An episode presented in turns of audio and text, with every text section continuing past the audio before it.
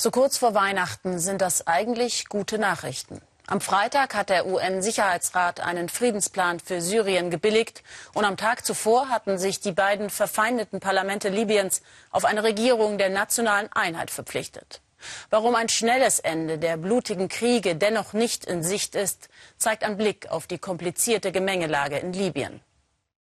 In der Stadt Sirte, der Heimat von Ex-Diktator Gaddafi und nur ein paar hundert Kilometer von Sizilien, also von Europa entfernt, hat der sogenannte Islamische Staat eine neue Hochburg errichtet. Von hier aus versucht die Terrorgruppe das ölreiche Land weiter zu destabilisieren, das eh schon in zwei Teile zerfallen ist. Die international anerkannte Regierung musste mittlerweile nach Tobruk in den Osten des Landes fliehen.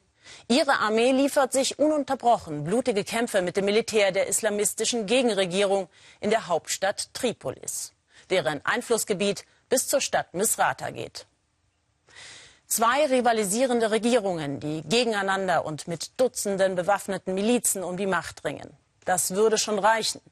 Doch dann sind da noch die Dschihadisten vom sogenannten Islamischen Staat, die durch den Zerfall der staatlichen Strukturen immer weiter vordringen können. Thomas Aders mit Eindrücken aus einem zerrissenen Land. Tripolis International Airport, einer der gefährlichsten Flughäfen der arabischen Welt. Seit dem Sturz Gaddafis im Jahre 2011 musste er wegen blutiger Kämpfe immer wieder gesperrt werden. Von derlei Problemen lässt sich Hubschrauberpilot Mohammed Eldam nicht abschrecken.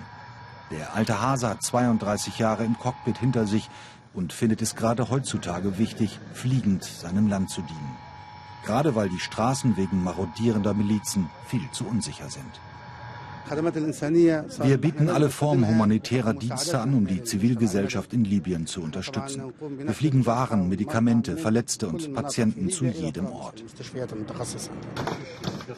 Die letzten schweren Holzkisten werden in die russische Mi-171 verladen. Man will uns nicht sagen, was sich darin befindet. Doch der Auftrieb von so vielen Beamten deutet darauf hin, dass es sich um eine sehr wertvolle Ware handeln muss. Tripolis aus der Vogelperspektive, die libysche Hauptstadt am Mittelmeer. Wenn das extrem ölreiche Land einmal zur Ruhe käme, wäre es in kürzester Zeit eines der reichsten in der ganzen Region. Doch danach sieht es beileibe nicht aus. Bewaffnete Milizen bekämpfen sich und potenzieren das Chaos, das die beiden verfeindeten Regierungen angestiftet haben.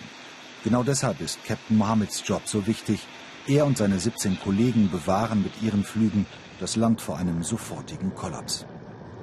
Umgerechnet 300 Euro verdient er im Monat für seinen gefährlichen Job, der ihn heute in die Wüstenstadt Beni Walid führt, 180 Kilometer südöstlich der Hauptstadt. Rudimentäre Sicherheitsvorkehrungen, um den Konvoi abzusichern.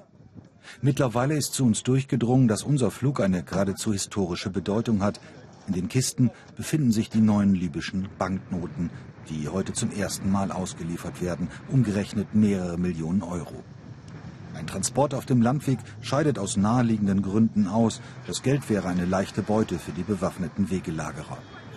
Die letzten Kilometer bis zum Tresor aber geht es dann doch im ungesicherten Pickup. Fünf Tage zuvor auf dem Weg von Tripolis nach Misrata. Die Lage im Lande hat sich dramatisch verschlechtert. Zwischenstopp an jenem Checkpoint, an dem wir noch im Mai gedreht hatten. Der Militärposten liegt seit dem 24. November in Trümmern. Ein Selbstmordattentäter des sogenannten Islamischen Staates hatte seine Autobombe zur Detonation gebracht. Fünf Menschen starben. Von nun an verfolgen uns solche Hiobsbotschaften.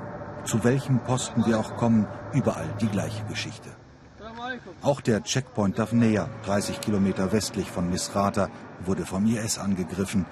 Der Attentäter zündete seinen Sprengsatz, als die Sicherheitsbeamten versuchten, ihn zu stoppen.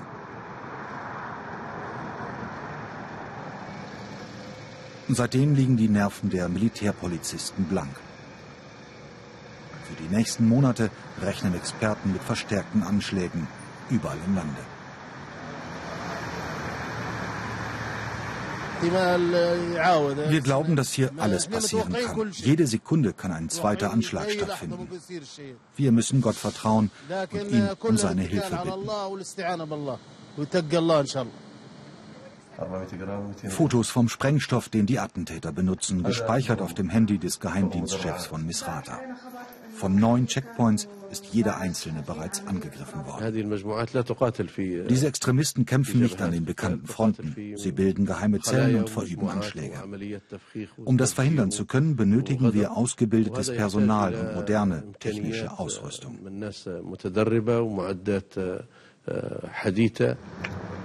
Wir sprechen mit geflohenen Einwohnern aus der Stadt Sirt, die der IS zu seiner libyschen Hochburg gemacht hat. Die Männer wollen, weil sie noch immer Verwandte in Sirt haben, auf keinen Fall erkannt werden.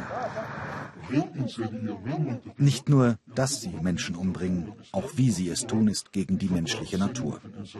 Besonders weh tut es, wenn wir hören, dass einer unserer Freunde getötet wurde und sein Leichnam auf einem Müllhaufen gelandet ist. Termin mit dem libyschen Chefankläger. Seine Analyse, der Eroberungsfeldzug des IS läuft ähnlich wie in Syrien ab und bedroht Libyen mittlerweile in seiner Existenz. Die Extremisten arbeiten bereits seit Monaten daran, Libyen zu ihrem neuen Einflussbereich zu machen. Der IS ist dabei, überall zu expandieren. Solange es keine Einheit gibt und keine gemeinsame Einsatzzentrale, wird die Gefahr für das ganze Land immer größer. Wir dürfen die Vernehmung eines ranghohen IS-Terroristen drehen, der vor drei Monaten verhaftet wurde. Seine Abkommandierung aus Syrien, wo er eng mit IS-Chef Abu Bakr al-Baghdadi zusammenarbeitete, nach Libyen, ein weiteres Indiz für die Errichtung eines Ersatzkalifats am Mittelmeer. Diejenigen, die nicht die Gesetze der Scharia befolgen, werden wir jagen, wo immer auf der Welt sie auch sind. Ich würde all das, was ich als meine Verpflichtung ansehe, immer wieder tun, als Zeichen der Reue vor Gott.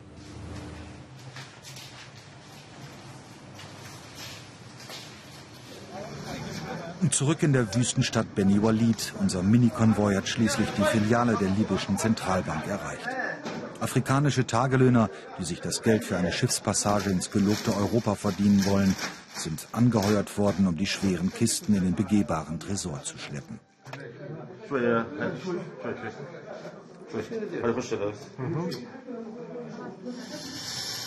Auf dem kleinen Flugplatz hat Captain Mohammed seinen Transporthubschrauber schon wieder gestartet. Der Familienvater glaubt an seine Mission. Die Instabilität und die Gewalt macht unsere Arbeit immer schwieriger. Aber wir fliegen trotzdem weiter. Wir bringen Medizin, Banknoten, Impfstoffe oder auch Friedensdelegationen in alle Regionen unseres Landes. Unsere humanitäre Arbeit wird nicht aufhören. Libyen wird weiterleben.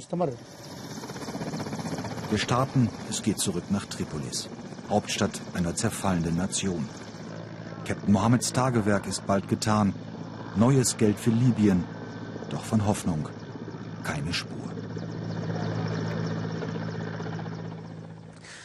Falls es Sie interessiert, was während einer so komplizierten und nicht ungefährlichen Drehreise alles passiert, den Erfahrungsbericht von Thomas Aders finden Sie bei Facebook und auf unserer Internetseite.